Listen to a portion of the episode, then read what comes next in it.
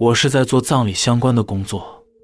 这是我在某次工作中，在火葬场的时候听里面的大叔说的事情。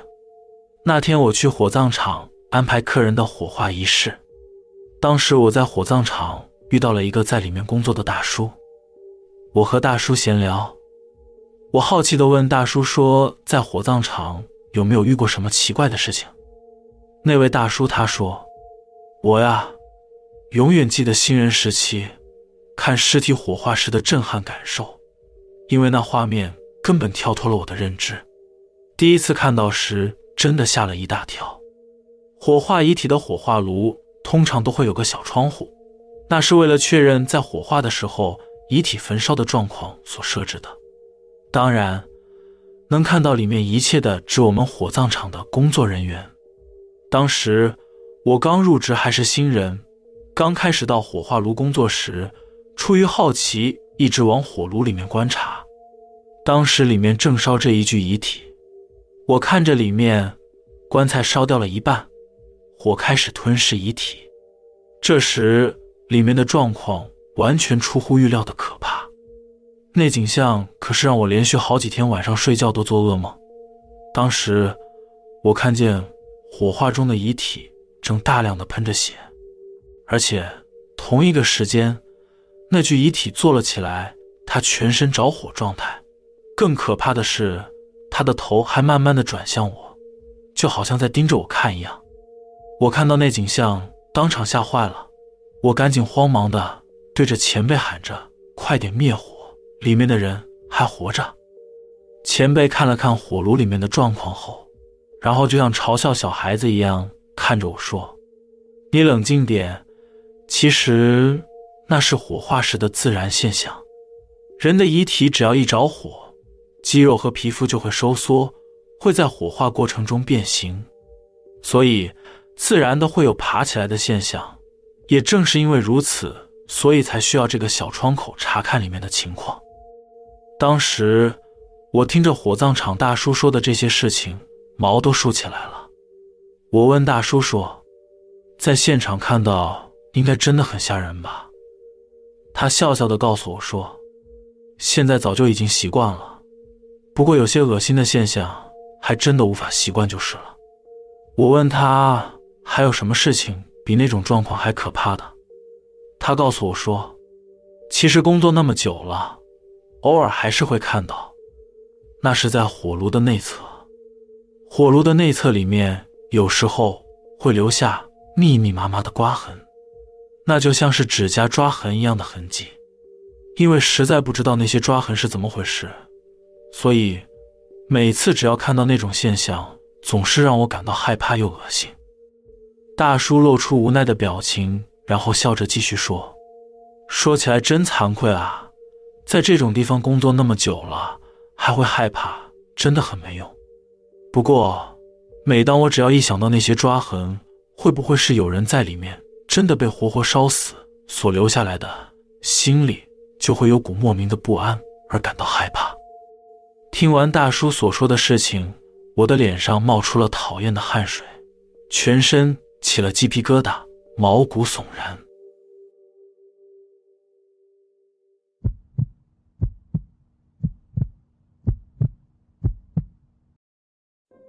各位，你们有人还在用数羊的方式？来帮助睡眠的吗？你们睡不着、失眠的时候是怎么解决这个问题的呢？前阵子我因为公司的压力，连续好几天完全睡不着觉，也因为睡眠不足，所以工作时更容易出错，出错就形成了压力，然后产生一系列的负面连锁反应。在失眠的日子里，躺在被窝中想好好休息时。脑袋总是会疯狂的运转着，想着很多事情，然后眼睛变得模糊，整个人睡不着，感觉乱糟糟的。所以有天深夜，我决定开始数羊来摆脱这种状况。一只羊，两只羊，三只羊。我一边数一边想象着羊的画面，结果数到了五百左右，发现完全不行。我当时想着，既然属羊不行的话，那就用类似的动物来吧。所以我改成数山羊。没想到效果特好，数不到一百头就睡着了。但是，我反而陷入了一种恐怖的深渊，因为我做了个奇怪的梦，梦见自己死了。我梦到有个像是钻头一样的东西，它慢慢的开始在我身体上钻动，我被弄得浑身是血，感受到了无比的恐惧和痛苦，而且那梦境特别真实。虽然摆脱了失眠，压力稍微减轻了，但是刚睡醒的那感觉特别糟糕。在梦中被钻头刺的地方，醒来还会感觉到隐隐作痛。但为了让自己在晚上能顺利睡着，让身体休息，所以从那以后，我开始每天都数着山羊睡觉。不过没两天就会梦到自己被弄死，而且梦境里的情况。几乎是一样的，在梦境里，钻头弄到我全身都是洞，身体里的血从那些洞流了出来，感觉特别痛苦，特别真实。就这样，那样的梦境和生活持续了一段时间，直到有一天，我又梦见自己全身被钻了洞，其中在我的胸口正中间被刺穿了一个大洞，胸前流出特别多的血，然后痛苦着。从梦境中醒来，醒来后发现天已经亮了，身体依旧各种刺痛。我摸着自己的胸前，一压下去，感到一股疼痛感。我拉开了自己上衣，我看见胸前多了一片淤青。这时，我开始有点恐惧了。那天在公司中午休息时间，上司看我最近的模样，有点担心的问我说：“你最近还好吧？”没发生什么事吧？你可能自己没有注意到吧？我看你好像明显瘦了很多，眼睛黑眼圈变得特别深，而且你的脸好像被阴沉的黑雾给笼罩着，感觉特别糟糕啊！听完上司说的，于是我就告诉了上司关于我失眠的事情，然后说了蜀山羊和最近的梦境。上司听了后皱起了眉头，对我说：“蜀山羊是吗？”你知道山羊是一种替代生物吗？人总是会想把自己的罪孽和痛苦转嫁出去，让别人替自己承担这一切，所以才有拿山羊当做替罪羊这种事情。你晚上数着山羊，就好像在召唤着奇怪的东西一样，而且每天为了睡着还召唤了这么多。我想你还是别再这样做了，你这种睡眠障碍。还是快点去医院看看吧。听完上司说的事情后，我才知道什么是替罪羊。后来我听从上司的话，就没有再数山羊了，也去医院拿了药，在药物的辅助下，也渐渐的改善失眠状况。但是我总在想，如果当时我一直那样每天数下去的话，最后我会变成什么样子呢？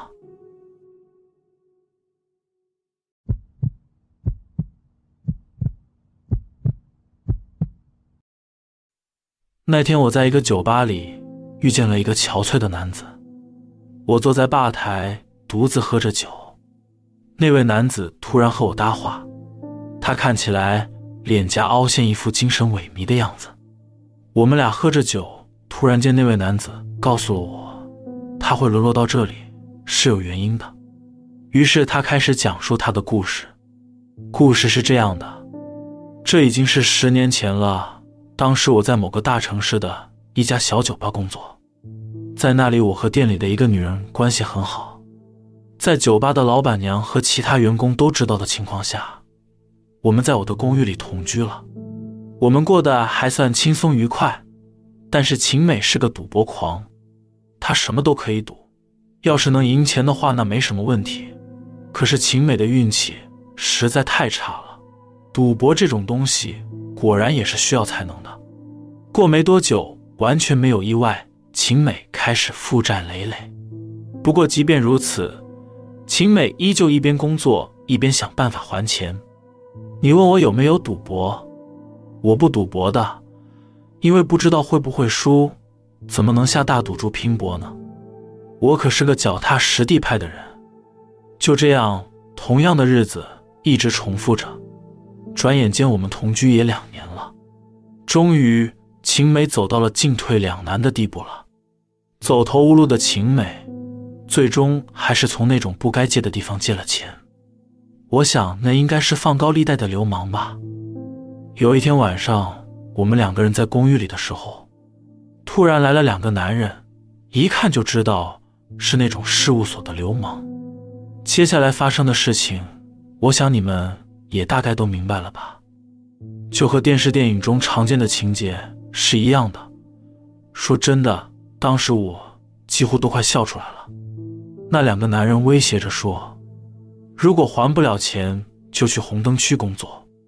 秦美拜托那两个男人再给他一个星期或一个月的时间。你问我当时在干嘛？我当时只在旁边看戏，毕竟对方可是流氓啊。虽然我和他同居，但如果你们和我陷入同样的情况，就会明白了。后来那两个男人和秦美讨价还价后就离开了。过了几天后的一个晚上，那些催账的流氓。就像往常一样来到了公寓，不过这次有点不同，这次多了几个人，看起来是组织干部的大人物也来了。他一进房子就和秦美说还钱的事情。他讲完后，突然走来问我说：“你是那家伙的男人吧？”在这种情况下，总不能说不是吧？所以我承认了。对方接着开口问说。你能替那家伙还债吗？我心想，怎么可能替他还？那时候秦美的债务已经累积到将近一千万日元了。我告诉他说，当然不可能。接着那个男人对我说：“既然这样的话，那个女人以后就归我们了。”我和秦美也没有任何办法，心里也是到了放弃的境地。当时我想着，只要对我无害，随你便吧。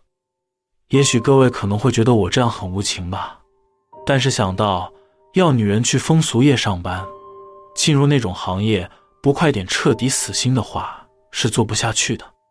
再说了，如果我是迷恋秦美的话，也就罢了，当时我只是对她的身体感兴趣而已。那个男人继续告诉我说：“如果你能发誓今后把那个女人的事忘得一干二净，就收下这个吧。”说完。他递给我一个茶色信封，里面是一大捆的钱，正好有一百万。我看了看后，想着，这感觉好像很不妙的样子。流氓竟然给我钱，万一是设局，搞不好以后这一百万说是借贷，弄个吸血利息要我还，我可受不了。所以我当下直接拒绝。结果，那个干部身边的小混混一脸凶狠看着我。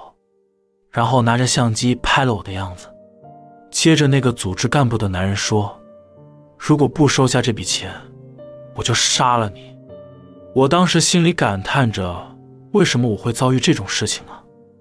我只能很不情愿地收下钱。他拿着我的照片对我说：“今后如果把今天的事情说出去，被我知道了，不管你在世界的哪个角落，我都会把你找出来处理掉。”当时我对这种状况真的很茫然，只能顺从那些流氓。我看着他们，想着秦美以后的遭遇，或许不是单纯的被带去风俗业所里，而是更加凄惨，可能会被用在别的事情上了。我看着秦美把一些衣服和她的其他东西塞进旅行箱中，然后就这样被他们给带走了。在我和她分别的时候，她没看我一眼，只是说了一声“我走了”。她果然是个刚强的女人。他们一群人离开后，公寓里剩下我一个人。我抽着烟思考着，明天就辞掉酒吧的工作，搬到别的地方去住吧。我可不想待在这种被黑社会知道的地方继续生活。正当我思考着其他事情时，突然间我看到秦美平常用的梳妆台上面放着一个绑着丝带的盒子。我打开一看。里面是我一直想要的手表。对了，明天就是我的生日了。即使是无情的我，当时看到那只表，我的眼泪也一下子夺眶而出。那时我才意识到，原来我心里是爱上秦美了。哼，你以为我会因此去把秦美救回来吗？别开玩笑了，这又不是在演电影，这可是一个落魄男人的故事啊！继续听我说。回到故事里，第二天，我立刻辞去了酒吧的工作，决定以一百万日元为资金搬家，尽可能去遥远的地方。于是移居到了以血迹闻名的城市。我想把那里作为新的生活场所，住的地方也找到了，接下来就是找工作了。我已经厌倦了酒吧的工作，不过对于夜猫子的我来说，夜间工作才是最好的，所以。找了一份夜间保全的工作，我去面试，后来也被录用了。来到北方后，虽然过着不快乐的平凡生活，但这份工作后来我也做了约十年之久。对于容易厌倦的我来说，难得可以待在同样的公司工作那么长的时间呢。至于晴美的事，我有时候还是会想起来，虽然后来都没再有过她的消息。不过那块表我还是一直带着。就在一个多月前，我有个同事告诉我说，他拿到了一个很厉害的录影带。我想着，这变态搞不出什么东西的，那应该只是什么色情片之类的吧。同事问我说：“你知道鼻烟胶卷吗？”所谓的鼻烟胶卷，就是一种以血腥和残酷为主体的可怕纪录片。不过市面上公开的影片。像是豚鼠系列那种电影都是假的，而真实的鼻烟胶卷都是在黑市或是现在的暗网里交易的。同事继续说道：“这是我从某个渠道弄来的，今天带来了，要看吗？”当时是深夜三点左右的休息时间，我想着可以消磨时间，所以决定看了。而且我还怀疑，他肯定是被人给骗了，一定是假的。他把录影带放进去，按下播放键，电视里出现了一个全身没有毛的全裸女人。她躺在宽大昏暗的房间里，不知道是什么原因，那女人的眼球在剧烈的转动着。我看到这一幕，睁大了眼睛，整个人非常震惊，因为那个女人就是晴美。我当时想站起来，但是不知道为什么全身动不了。过没多久。一条巨蟒从一个粗管子似的东西进到了房间之中，不夸张的说，那起码有十公尺以上。我看得心惊胆跳，视线却完全无法离开荧幕。我看见它慢慢的向晴美靠近，然后开始缠绕在晴美的身上。晴美露出了恐惧的表情，却没有发出声音，可能是声带和舌头也受伤了吧。那条蟒蛇越缠越紧，然后秦美的身体发出了啪嗒啪嗒的声音，就好像是蔬菜棒被折成两半的声音一样，感觉秦美骨头都断光了，它就像软体动物的身体变得软绵绵的。大概过了十分钟左右，那条蟒蛇开始张开大嘴，它从秦美圆溜溜的脑袋开始，要把它给吞了。